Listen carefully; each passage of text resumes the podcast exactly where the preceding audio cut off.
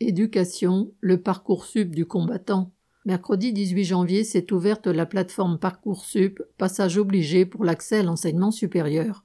C'est une source de stress pour des candidats trop nombreux pour les formations les plus demandées, faute de moyens. Parents, enseignants et élèves dénoncent de plus l'opacité des critères d'attribution de ces formations. Impossible de savoir si on a des chances d'avoir ce qu'on demande, ce qui permet à des officines de coaching qui conseillent des stratégies aux familles de faire de bonnes affaires.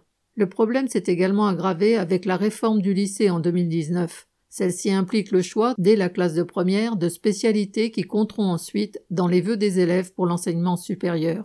S'y retrouver dans les 21 000 formations publiques et privées proposées par Parcoursup est un vrai défi, à tel point que la ministre de l'Enseignement supérieur elle-même admet que cette jungle est problématique. À l'occasion du contrôle de 80 établissements privés, un groupe de travail du ministère a établi que 30% d'entre eux avaient des pratiques commerciales douteuses et que 56% présentaient des anomalies sur la réglementation.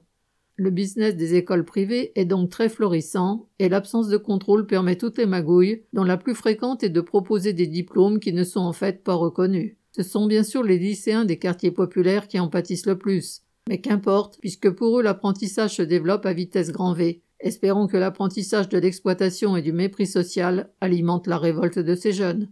Camille Paglieri.